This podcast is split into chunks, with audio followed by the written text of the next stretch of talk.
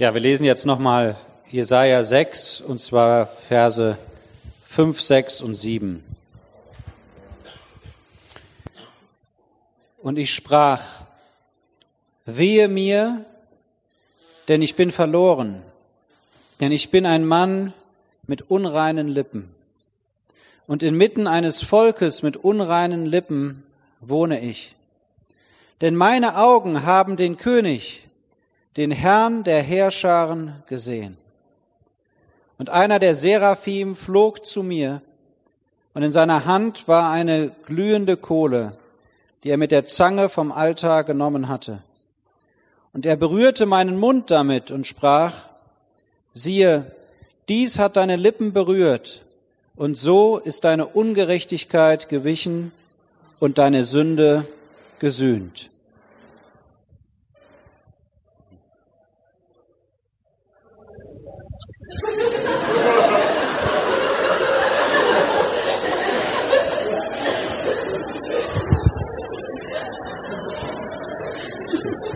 Wer war das? Okay. Es war nicht an dich gerichtet.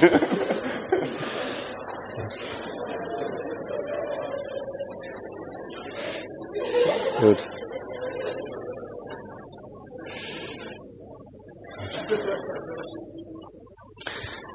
Gut, es gibt ein paar Leute, die jetzt hier sind, die waren heute tagsüber nicht dabei. Deswegen würde ich ganz kurz mal zusammenfassen, was wir heute Morgen gesehen haben, als wir uns in den ersten vier Versen beschäftigt haben.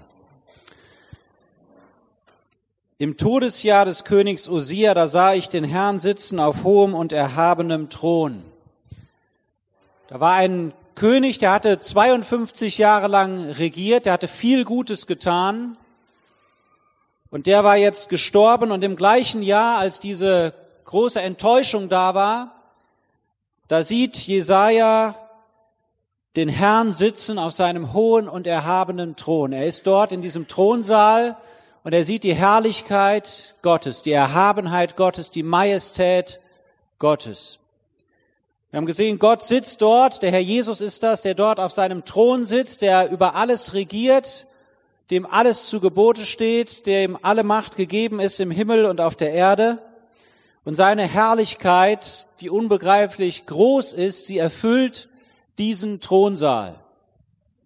Dann gibt es dort in der Nähe, in der Umgebung Gottes die Seraphim, das sind Engel, ganz erhabene, wunderbare Wesen, die Gott umgeben und die Übersetzung von diesem Wort Seraphim bedeutet so viel wie brennende, die etwas von der Herrlichkeit Gottes widerspiegeln und die sechs Flügel haben, mit zweien bedecken sie ihre Gesichter, mit zweien bedecken sie ihre Füße und mit zweien fliegen sie. Wir haben gesehen, dass sie sozusagen sich klein machen in der Gegenwart Gottes, sich selbst bedecken und gleichzeitig rufen, heilig, heilig, heilig ist der Herr der Herrscharen. Sie haben die Größe, die Majestät, die Pracht, die Einzigartigkeit Gottes vor Augen und loben Gott dafür und beten ihn an. Heiligkeit hat zu tun mit Einzigartigkeit, mit Transzendenz, mit etwas, was uns übersteigt, was anders ist. Und wir haben gesehen, dass wenn man sich in der Gegenwart Gottes aufhält, dann wird man beeindruckt von der Herrlichkeit Gottes und das wiederum führt zu Anbetung. Nicht nur das, sondern beim Rufen dieser gewaltigen Engel, da sind die Grundfesten der Schwellen von der Stimme der Rufenden, die haben, die sind erbebt und das Haus wurde mit Rauch erfüllt. Also eine ganz erhabene Szene, die sich dort abgespielt hat in diesem Thronsaal. Jesaja ist, ja, der steht dort, der hört diese Dinge, der betrachtet diese Dinge. Und jetzt sehen wir in Vers 5 die Reaktion, die er darauf zeigt, was das in ihm bewirkt, dass er die Herrlichkeit Gottes angeschaut hat. In Kapitel 6 oder in Kapitel 5, da hatte Jesaja sechsmal das Volk und ja, die Sünden des Volkes beim Namen genannt und hatte gesagt, wehe, und hatte damit Gericht über die Sünden des Volkes ausgesprochen. Das war ja auch seine Aufgabe. Als Prophet sollte er die Sünden des Volkes offenbar machen mit dem Ziel, das Volk zu Gott zurückzuführen. Das war immer die Aufgabe der Propheten eigentlich. Sünden beim Namen nennen, um das Volk zu Gott zurückzuführen. Aber jetzt, wo er persönlich in der Gegenwart Gottes steht, da sehen wir nicht mehr, dass er mit dem Finger auf irgendwen zeigt, sondern er erkennt jetzt auf einmal seine eigene Sündhaftigkeit. Jesaja war vielleicht der heiligste Mann in Israel der wirklich von Gott als Botschafter gebraucht wurde, um eben göttliche Botschaften weiterzugeben. Aber hier in der Gegenwart Gottes, da erkennt er sich selbst. Und das ist auch für uns so, wenn wir wirklich in der Gegenwart Gottes stehen, dann hören wir auf, andere zu richten oder mit unserem Finger auf andere zu zeigen, sondern erkennen wir zuallererst mal, was wir in uns selbst sind. Und Jesaja, der ist so überwältigt von der Größe, von der Herrlichkeit, von der Majestät Gottes, dass er sagt, wehe mir, denn ich bin verloren, denn ich bin ein Mann von unreinen Lippen. Ist ganz interessant, wie der Jesaja sich selbst jetzt erkennt. Vielleicht etwas, was er vorher nie erkannt hat, dass er, dass er so sündhaft ist eigentlich, dass er eine sündige Natur hat, dass er ein Sünder ist. Das hat er erst erkannt, als er einmal so richtig in der Gegenwart Gottes steht. Und auch für uns ist es wahr, werden wir auch noch zu kommen, aber je mehr wir wirklich in der Gegenwart Gottes sind, je größer uns die, die Herrlichkeit Gottes wird, je mehr wir uns dem Licht aussetzen, umso mehr werden wir auch erkennen, was wir in uns selbst sind. Wir haben heute gesehen, wozu Gott uns gemacht hat. Das ist jetzt noch ein anderes Thema, da kommen wir auch noch zu. Aber mal die Erkenntnis zu haben, die in Römer 7, Vers 18 so ausgedrückt wird, ich weiß, dass in mir, das ist in meinem Fleisch, nichts Gutes wohnt. Da kommt man wirklich in gewisser Hinsicht erst hin, wenn man sich einmal in der Gegenwart Gottes so gesehen hat, weil man diesen unendlich hohen Standard vor sich hatte. Möchte noch kurz da was sagen, was mir da wertvoll geworden ist. Wenn man mal diese drei Dinge nimmt, zuerst das Gesetz. Das Gesetz, das hat dem Menschen gezeigt, wie er sein sollte. Du sollst dieses tun, du sollst jenes tun. Das Gesetz zeigt uns, wie wir sein sollten. Und wir sind es nicht. Das Gewissen zeigt uns, dass wir nicht so sind, wie wir sein sollten. Das Gewissen macht uns immer wieder bewusst, du hast gesündigt, du hast das falsch gemacht, du hast jenes falsch gemacht. Und es macht uns aufmerksam darauf, dass wir sündhaft sind, dass wir schuldig sind vor Gott. Aber zu erkennen, wer wir wirklich sind, das können wir nur wirklich in der Gegenwart Gottes, in der Gegenwart des Herrn Jesus, weil wir da einen ganz anderen Standard vor uns haben. Jemand, der viel, viel, ja, der ganz anders ist, als wir es sind. Als der Herr Jesus hier in der Welt war, da wurde gesagt, dass das Licht jeden Menschen erleuchtet. Der ist hier auf dieser Welt gewesen und die Menschen haben gesehen, dieses perfekte Leben, einzigartig, sündlos, ohne einen einzigen kleinen Makel oder Fehler. Und in diesem Licht haben die Menschen gesehen, dass sie verurteilt waren. Sie haben ihre eigene Sündhaftigkeit erkannt aufgrund, aufgrund dieses riesigen Kontrastes zwischen dem Herrn der Herrlichkeit und sündigen Menschen, die immer wieder versagen. Und auch so ist, so ist es auch bei uns, dass das Gesetz kann uns zeigen, was wir sein sollen, das Gewissen kann uns zeigen, was wir nicht sind, aber so richtig zu erkennen, wer wir sind und wie sündhaft wir sind, das kommt erst, wenn wir wirklich in der Gegenwart Gottes stehen.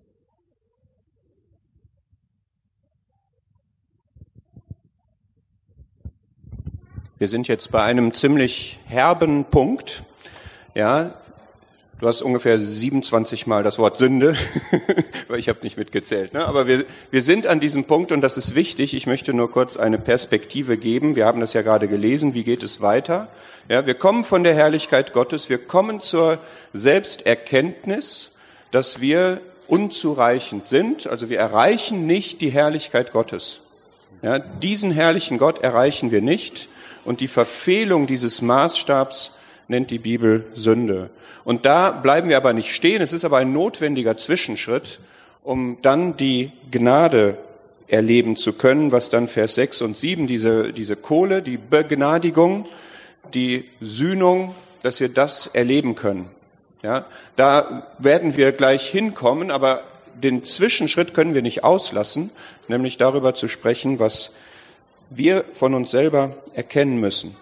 Und um den Bogen nochmal zu schlagen, wir haben heute Morgen gesagt, Heilig, Heiligkeit heißt Einzigartigkeit, heißt Erhabenheit Gottes.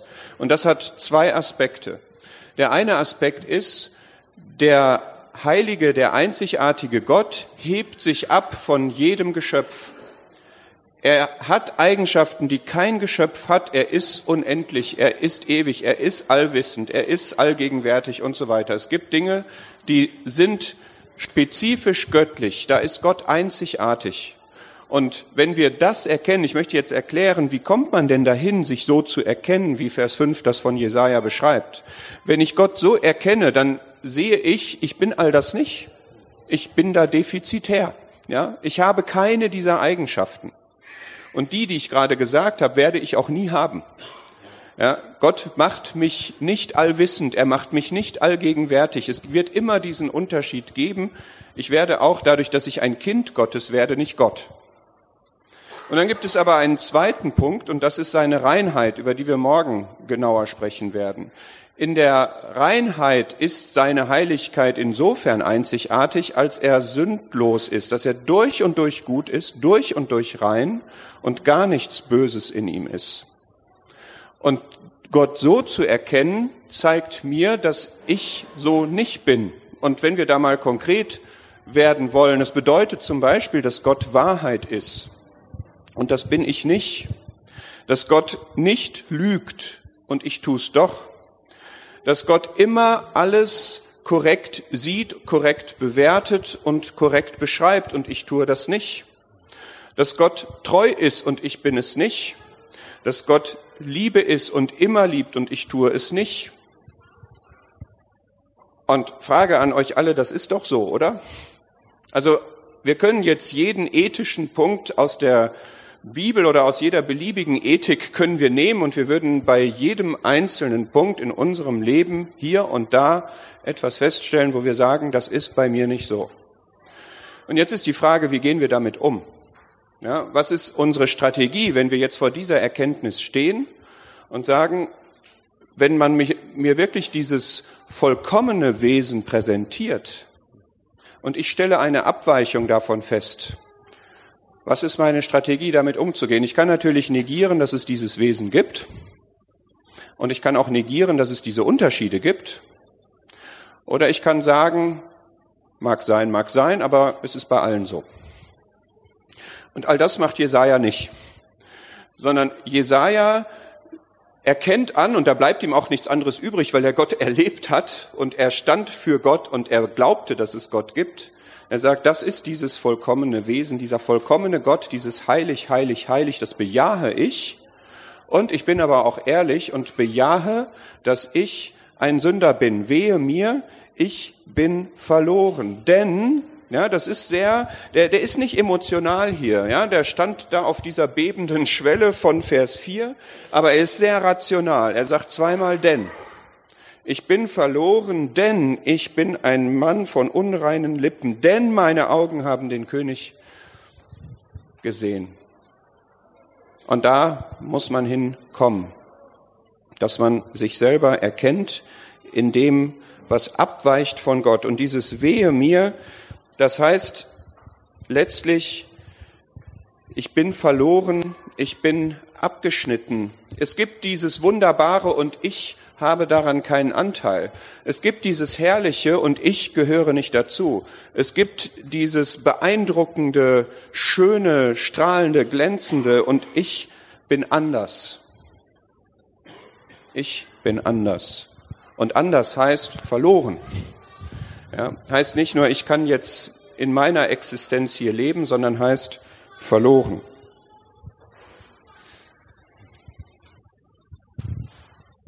Ist ja auch ganz beeindruckend, warum oder die Tatsache, dass Jesaja die Lippen erwähnt. Er könnte ja sagen, ich bin ein Sünder oder ich habe was verkehrt gemacht oder sowas.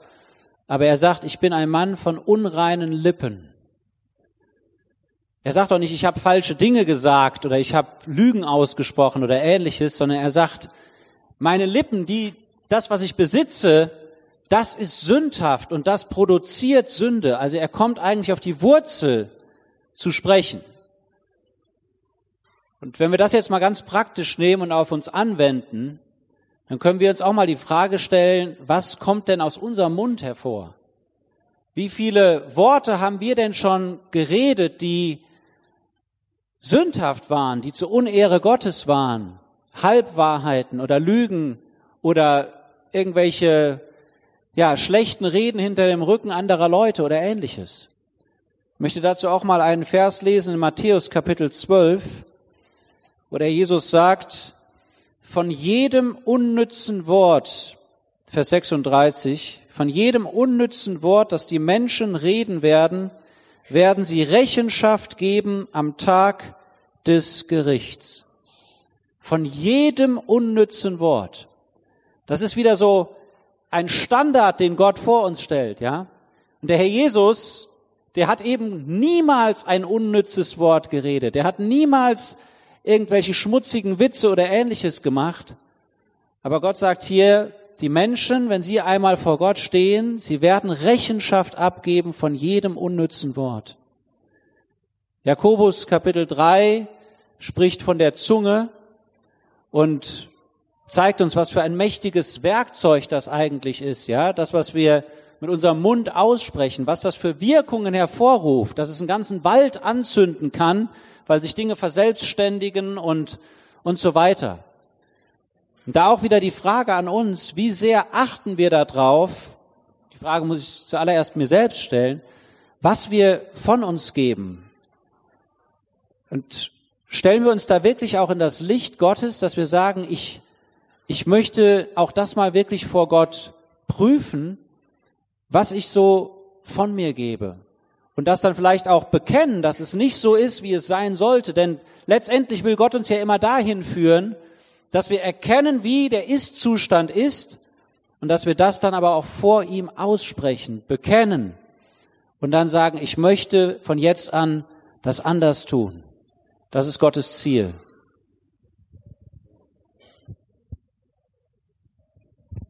Ja, ich glaube, es gibt drei Gründe, warum Jesaja hier die Lippen erwähnt mit unreinen Lippen oder vielleicht sogar vier. Ähm, einmal, was du gerade sagtest, es ist das, womit wir am leichtesten sündigen. Das jedenfalls sagt Jakobus 3, ja, wer in der Lage ist, sein, seine Zunge zu zügeln, der kann den ganzen Leib bändigen. Ja, und das ist vielleicht auch so ein Erfahrungswert, den wir haben, ja, dass das besonders schnell passiert. Vielleicht muss man dazu sagen, wir kriegen für alles auch immer Vergebung. Ja, also es geht jetzt nicht darum, jemanden zu Pisacken äh, hier mit übersensiblem Gewissen oder sowas, aber es geht einfach darum, die, die Maßstäbe Gottes aufzuzeigen, wie sie sind.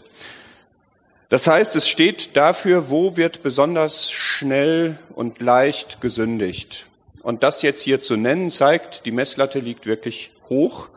Ja. Das Zweite ist, ähm, Jesaja wird ja jetzt hier zu einem Dienst berufen, wo er seinen Mund gebrauchen wird.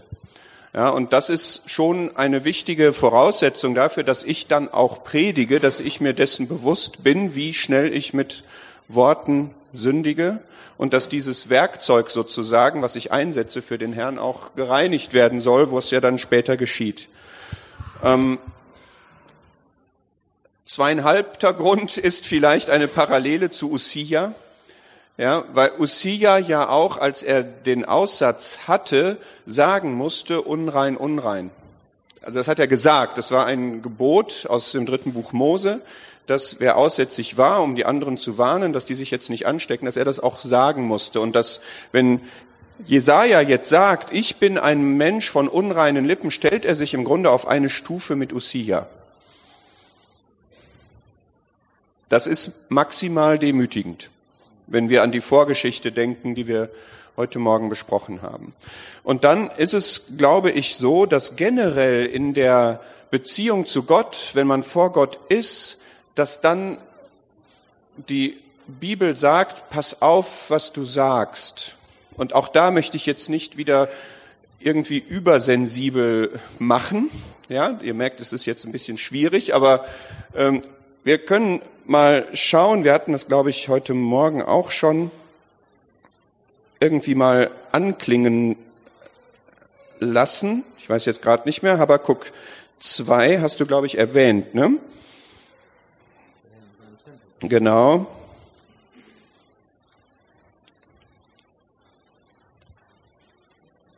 Ja, den Vers hattest du, Habakuk 2, Vers 20.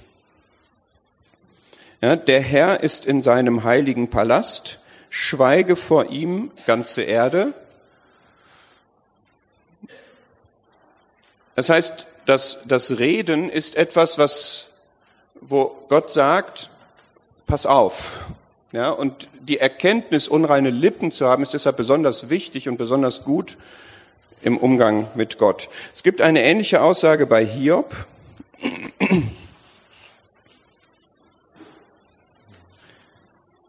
Hiob 40.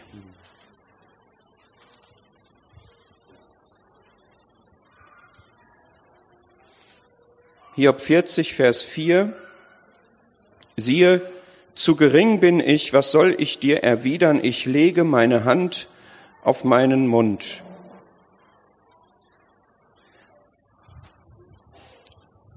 Hand auf den Mund im Sinne von, ich bin so beeindruckt von dir. Ja, was ich jetzt sage, bedeutet nicht, dass wir nicht zu Gott sprechen. Im Gegenteil, ja, das sollen wir tun. Aber wenn man eine solche beeindruckende Erfahrung mit Gott hat, dann kann man vielleicht mal einen Moment Maul halten. Ja, wenn ihr versteht, was ich meine. Man sagt, hm, Gott, du bist groß. Ich plapper dir jetzt nicht da rein. Ja, ich will jetzt nicht noch meine Sicht der Dinge und alles zum Besten geben und so, sondern ich möchte jetzt wirklich gerne sehen, wie du bist. Das ist die Hiob-Szene hier jedenfalls. Ja, wo Gott sich in all seiner Gewalt, in all seiner Macht als Schöpfer offenbart. Und im Prediger haben wir das auch nochmal, dass wir nicht vorschnell sein sollen, unsere Worte vor Gott hervorzubringen. Und deswegen denke ich, das ist das, warum Jesaja hier sich so besonders bewusst ist, er sagt nicht, ich bin unrein, sondern wehe mir, ich bin ein Mensch von unreinen Lippen. Und dann, wie Philipp schon sagte, macht er ja auch den Vergleich. Ich, das gilt auch für mein Volk. Ich bin nicht besser als mein Volk. Ja, ich bin genauso, Sie sind genauso wie ich, auch unrein, und ich bin genauso wie Sie auch unrein. Und das ist auch klar, wenn wir den Maßstab des Perfekten vor uns haben, dann verblassen die Unterschiede, die wir so gesehen haben. Und bei wem ist das nicht so? Ja, wer hält sich nicht besser für besser als jemand anders? Wer hat nicht intern so ein Vergleichsmodul eingebaut, wo man, wenn man jemanden begegnet und jemanden sieht, sich gleich in ein Ranking stellt und dann gleich die Dinge identifiziert, wo man selber besser abschneidet? Das, das ist doch so. Ja, und vor Gott zählt es aber nicht, weil ob wir jetzt den 100% Maßstab zu einem Prozent, zu 1,1 oder 1,3 erreichen, weil wir uns überschätzen, ja, das, das spielt ja dann keine Rolle mehr und deswegen ist es total gesund, Gott in seiner Vollkommenheit zu sehen.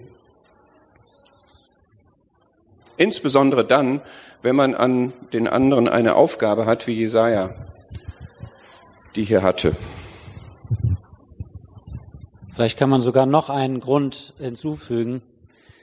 Der Jesaja, der hatte ja diese gewaltigen Stimmen der Engel gehört, dieser Seraphim, die gerufen haben, heilig, heilig, heilig ist der Herr der Herrscharen.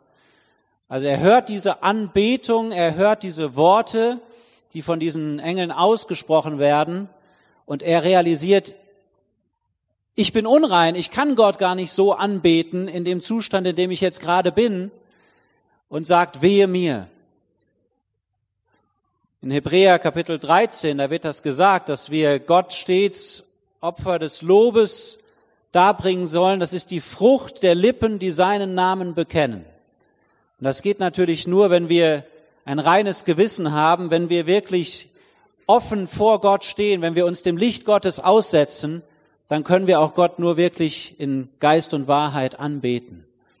Und Jesaja ist hier so überwältigt von seiner Sündhaftigkeit, dass er sagt, ich, ich kann das nicht, ich habe unreine Lippen. Das ist auch ganz wichtig und entscheidend, auch speziell, wenn wir mal daran denken, dass wir wirklich Priester sind in den Augen Gottes, dass wir dazu berufen sind, Gott Schlachtopfer zu bringen, geistliche Schlachtopfer, dass es darum geht, dass wir uns aber zuallererst reinigen, bevor wir das tun, dass Gott nicht interessiert ist an einem Gottesdienst, der irgendwie auf Formalitäten beruht, aber wo keine Realität hinter ist, weil das Leben nicht dahinter steht, ja.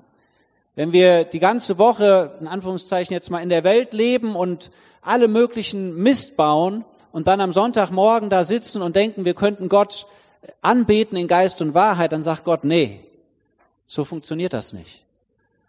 Es geht schon, Anbetung geht schon einher mit Bekenntnis, dass man sich reinigt. Deswegen gab es auch damals diesen, dieses Waschbecken, wo die Priester sich waschen sollten, bevor sie ins Heiligtum gingen. Ja, ist also ganz entscheidend, dass wir immer wieder auch Selbstgericht üben. Ich möchte das jetzt mal ein bisschen aus, ausweiten.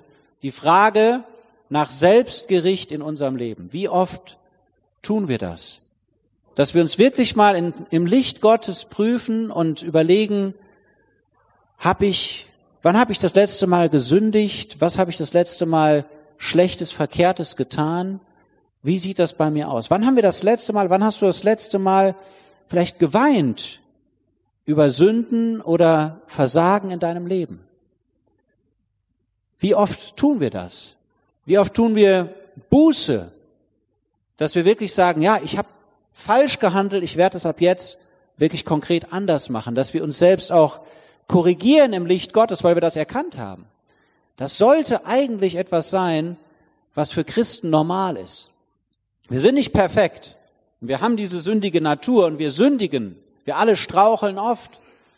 Aber entscheidend ist, dass wir Selbstgericht üben und dass wir nicht einfach so sagen, Schwamm drüber, weiter geht's, sondern dass wir das Gott gegenüber bekennen, aufdecken, bekennen und dann verändert weitermachen.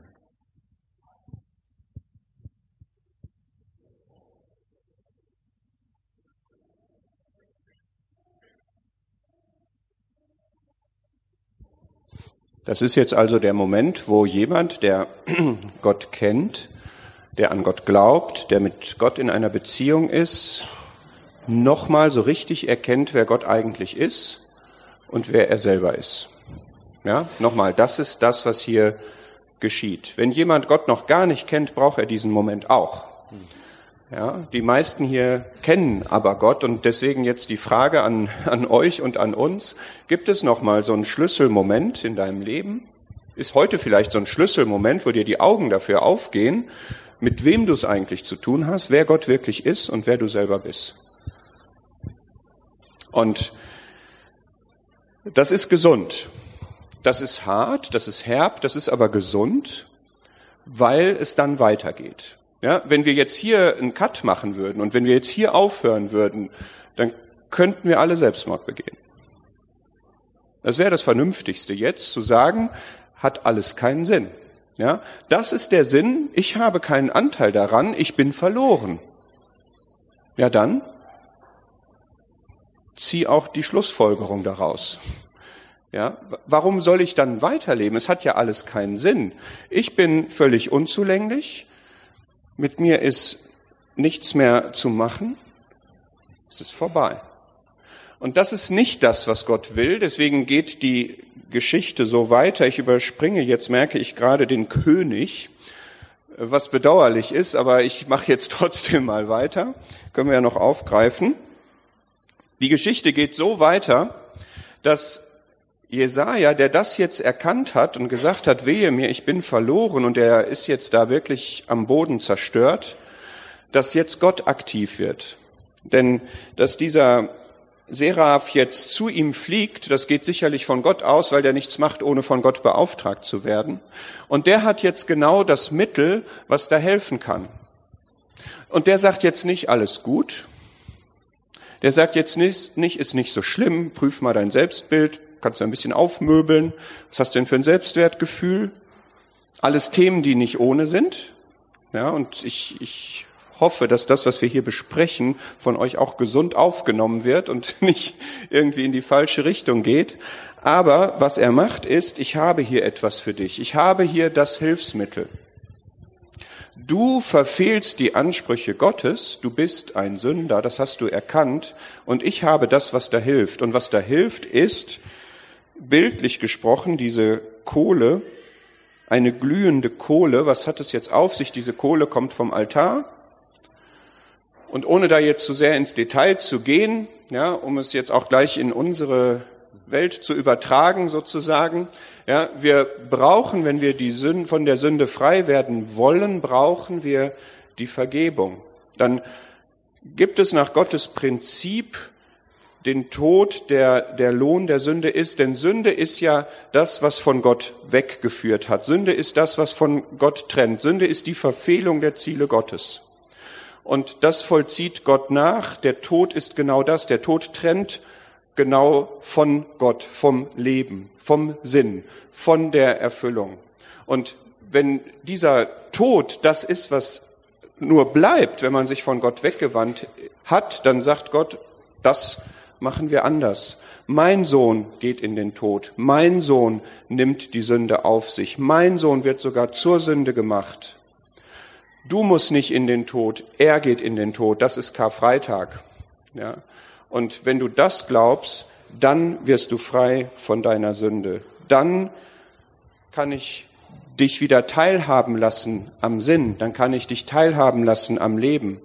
Dann bist du frei von diesem Gericht, von diesem Urteil. Und ich glaube, das ist in dieser Kohle drin, ja, dass dieses Feuer von Gottes Gericht, dafür steht das Feuer, das alles falsche, böse, schlechte vertreiben, verzehren, vernichten will, wenn ich den Begriff mal verwenden darf, dass dieses Feuer des Gerichts auf dem Herrn Jesus war und dass dieses Feuer jetzt zu mir kommt, meine Lippen, eben das, wo ich erkannt habe, da ist meine Sünde, diese Lippen reinmacht.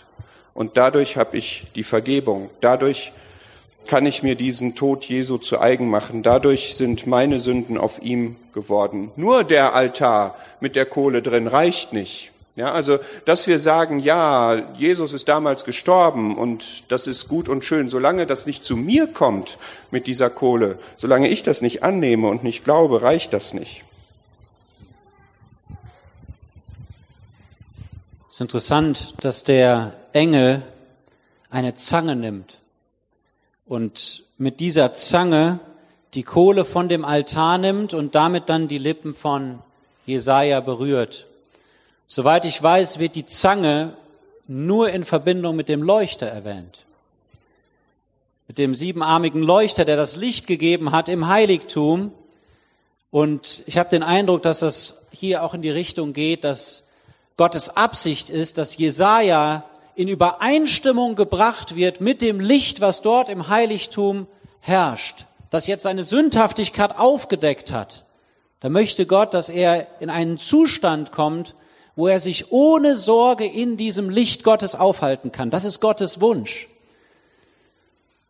Der Altar, der spricht von Golgatha, der spricht von dem Kreuz von Golgatha, wo der Sohn Gottes gekreuzigt wurde und zwischen Himmel und Erde gehangen hat als Stellvertreter für alle die, die ihr Vertrauen auf ihn setzen, die an ihn glauben, die ihn als ihren persönlichen Herrn und Erretter annehmen. Davon spricht dieser Altar, wo der Zorn Gottes den Herrn Jesus getroffen hat für fremde Schuld, für meine Sünden, die dort auf ihn geladen wurden.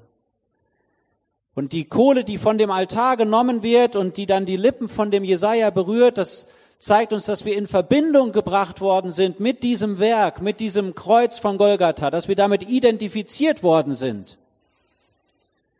Und das ist so entscheidend, dass, dass wir diese Gewissheit bekommen, dass das Kreuz von Golgatha, das, was der Herr Jesus dort getan hat, dass mich das reinigt von aller Sünde und dass mich das aus einem Zustand der Verlorenheit in einen Zustand der Annahme bringt, von Gott angenommen zu sein, von Gott gerechtfertigt zu sein, auf der Grundlage von Golgatha, auf der Grundlage des Kreuzes des Herrn Jesus, des Todes des Herrn Jesus.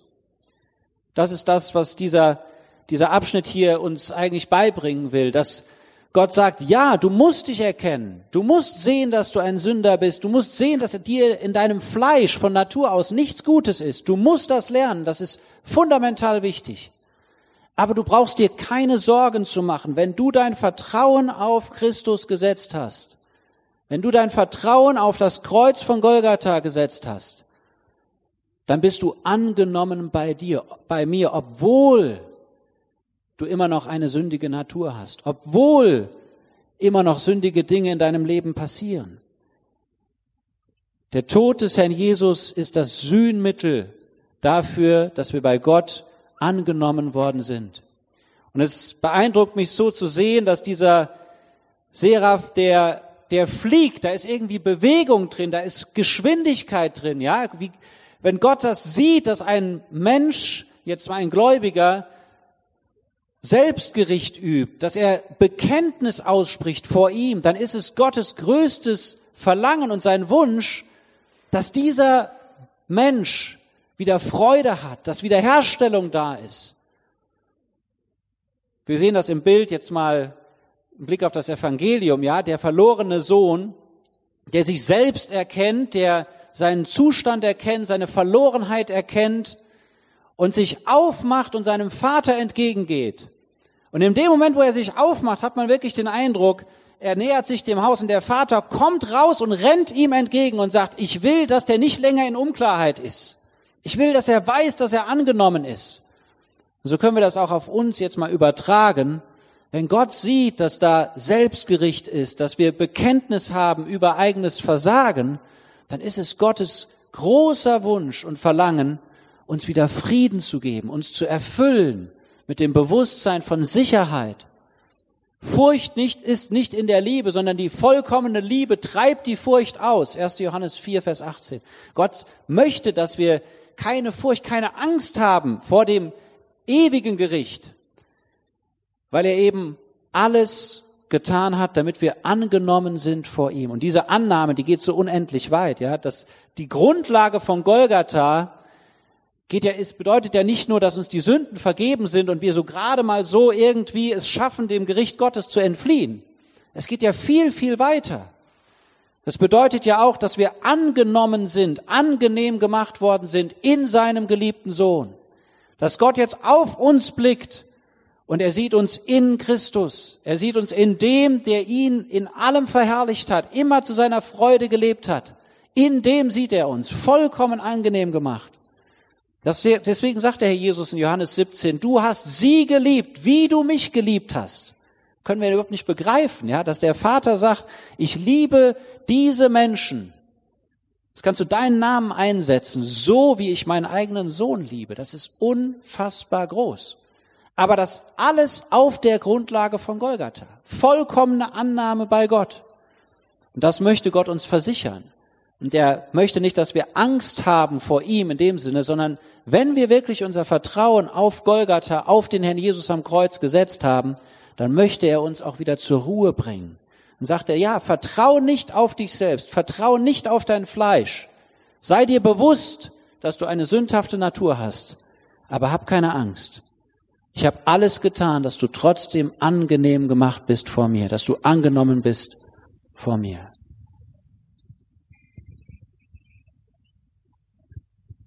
Ja, ich bin froh, dass wir an diesen Punkt kommen, ja, weil das ist wichtig. Das ist das, was wir jetzt als Kinder Gottes haben. Ja, ein Nachtrag noch zu dem Ende von Vers 7.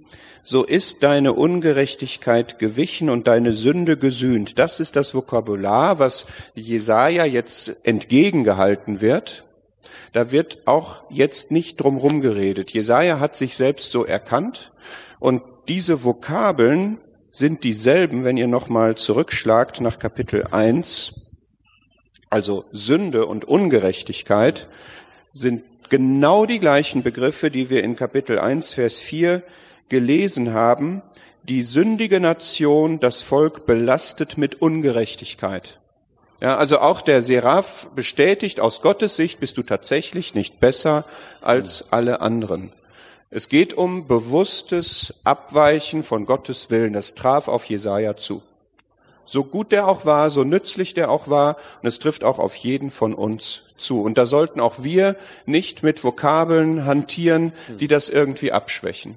Ja, das ist unsere Schwachheit und niemals Sünde. Das ist ein zu kurz kommen und niemals Ungerechtigkeit. Ja, das ist jetzt nicht so richtig gut gelaufen. Es ist nie ungehorsam. Ja, versteht ihr, was ich meine? Es geht darum, die Dinge so zu sehen, wie Gott sie sieht. Das ist gesund. Und dann kommt das, was wir gerade besprochen haben. Und da möchte ich auch jetzt wirklich gerne nochmal aufschlagen, dass wir das auch für uns jetzt im Neuen Testament festmachen. Ich denke jetzt gerade an den Hebräerbrief und dann auch aus den ersten Johannesbrief. Ja, wir, wir betrachten Jesaja in seiner Reaktion auf den heiligen Gott im Heiligtum. Und wir haben es schon öfter erwähnt und jetzt gucken wir noch mal rein. Hebräer 10 sagt uns das in Vers 19. Wir haben Freimütigkeit zum Eintritt in das Heiligtum durch das Blut Jesu. Ja? Alles, was wir gesagt haben, soll uns Ehrfurcht, Gottesfurcht vor Gott geben, aber wir haben Freimütigkeit. Ja, warum haben wir Freimütigkeit? Weil das Blut Jesu da ist. Ja, du hast es gerade gesagt, weil das das ist, was uns frei macht von der Sünde, so dass wir Freimütigkeit haben können. Das steht nicht zwischen uns und Gott. Wir können ins Heiligtum gehen und er wünscht sich, dass wir ins Heiligtum gehen, dass wir uns gedanklich in seine Gegenwart begeben. Er möchte das. Er möchte mit uns Gemeinschaft haben. Und wenn wir jetzt ein schlechtes Gewissen haben und Sünde im Weg ist, dann bekennen wir sie und dann ist sie vergeben und zack sind wir im Heiligtum. Ja, da muss nicht erst noch irgendwas passieren. Deswegen möchten wir da sehr zu ermuntern, ja, dass wir wirklich diese Freimütigkeit haben, auch zu beten. Freimütigkeit haben, mit Gott zu kommunizieren, Austausch zu haben.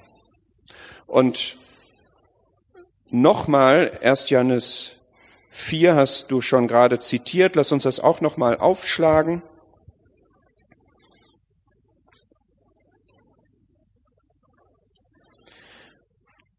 Erst Johannes 4, Vers 17, hierin ist die Liebe mit uns vollendet worden, damit wir Freimütigkeit haben. Da ist auch wieder dieser Begriff jetzt bezogen auf den Tag des Gerichts, dass wie er ist, auch wir sind in dieser Welt.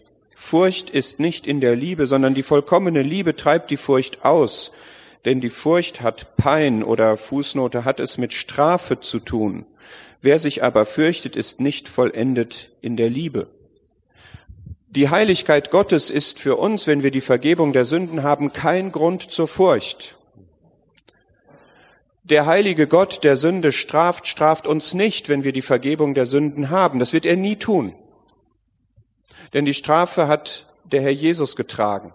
Und er bestraft nur einmal. Und die Strafe zu unserem Frieden lag auf ihm und sie wird in keiner Hinsicht auf uns liegen. Es ist deswegen, wenn wir Angst haben, dann ist Gott in seiner Liebe noch nicht am Ziel mit uns. So steht es ja hier. Ja, die vollkommene Liebe, also wenn ich seine Liebe in ihrer Vollkommenheit erkenne, die treibt die Furcht aus. Wenn ich ihn in seiner vollkommenen Liebe, der Vater, der mich liebt und mich zu seinem Kind gemacht hat, wenn ich das vollkommen erkenne, dann habe ich keine Furcht mehr. Dann habe ich keine Angst vor Strafe mehr. Dann habe ich keine Angst vor Gott. Und dann habe ich auch in dem Sinne keine Angst zu sündigen, wenn diese Angst zu sündigen aus einer Angst vor Strafe herrührt. Wir, wir wollen nicht sündigen, wir wollen das vermeiden. Ja, aber nicht aus Angst vor Strafe, sondern weil das einfach nicht passt, weil wir dafür nicht da sind, weil das nicht in unsere, in unser Wesen, in unsere Gemeinschaft mit Gott passt. Und trotzdem passiert es täglich. Und das ist kein Grund zur Angst vor Gott. Die vollkommene Liebe treibt die Furcht aus. Wer sich fürchtet, ist nicht vollendet in der Liebe. Der hat's noch nicht so richtig begriffen, wenn ich das mal so mit eigenen Worten sagen darf. Wir haben den Thron Gottes gesehen und die Majestät Gottes.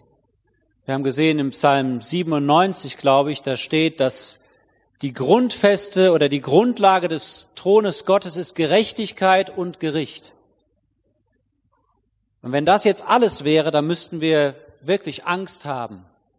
Aber gerade durch das Opfer des Herrn Jesus und durch das Blut, das sozusagen auf den Thron Gottes gesprengt worden ist, ist dieser Thron Gottes für uns jetzt ein Gnadenthron geworden. Und das ist so wichtig, dass man das, dass man das begreift, dass dieser Thron, wo der große, allmächtige, lebendige, selige Gott regiert und herrscht, dass das jetzt ein Gnadenthron ist, wo wir ermutigt werden hinzukommen. In Hebräer 4, Vers 16, da wird das nochmal so gesagt, auch wieder mit Freimütigkeit. Lasst uns nun mit Freimütigkeit hinzutreten zu dem Thron der Gnade, damit wir Barmherzigkeit empfangen und Gnade finden zu rechtzeitiger Hilfe. Ja, dieser, eigentlich der gleiche Ort, wo diese großartige göttliche Person regiert, da dürfen wir jetzt mit Zutrauen, mit Freimütigkeit, mit Vertrauen, mit, ja, mit frohem Mut können wir da hinkommen, weil wir wissen, das Blut des Herrn Jesus hat den Zorn Gottes befriedigt und viel mehr als das, es hat uns Zugang geschafft. Gott freut sich darüber, wenn wir jetzt so vor ihn kommen. Gott erwartet uns. Gott lädt uns sozusagen ein, davon Gebrauch zu machen. Dieser Thron, der für Sünder furchtbar ist. Das hat mal jemand gesagt, das hat mich sehr getroffen in Verbindung mit der Vorbereitung hier drauf. In der Zeit der Gnade da steht der Thron in Verbindung mit dem Altar. Da ist eine Verbindung zwischen dem Thron und dem Altar. Aber es wird die Zeit kommen, wo es keinen Altar mehr neben dem Thron gibt. Und das ist der große weiße Thron. Da gibt es keine Gnade mehr, da gibt es keine Barmherzigkeit mehr.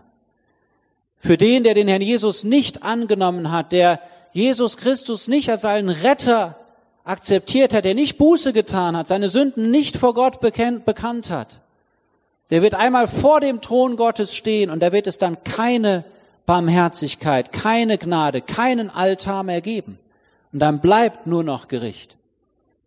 Aber heute in der Zeit, wo wir leben, da gibt es diese Verbindung zwischen dem Thron und dem Altar. Und wenn wir zu dem Altar kommen, dann ist der Thron für uns ein Gnadenthron wo wir Gemeinschaft haben können mit Gott, wo wir Dinge, Gott um Dinge bitten können, wo wir erleben, wie Gott in Gnade und Barmherzigkeit darauf antwortet.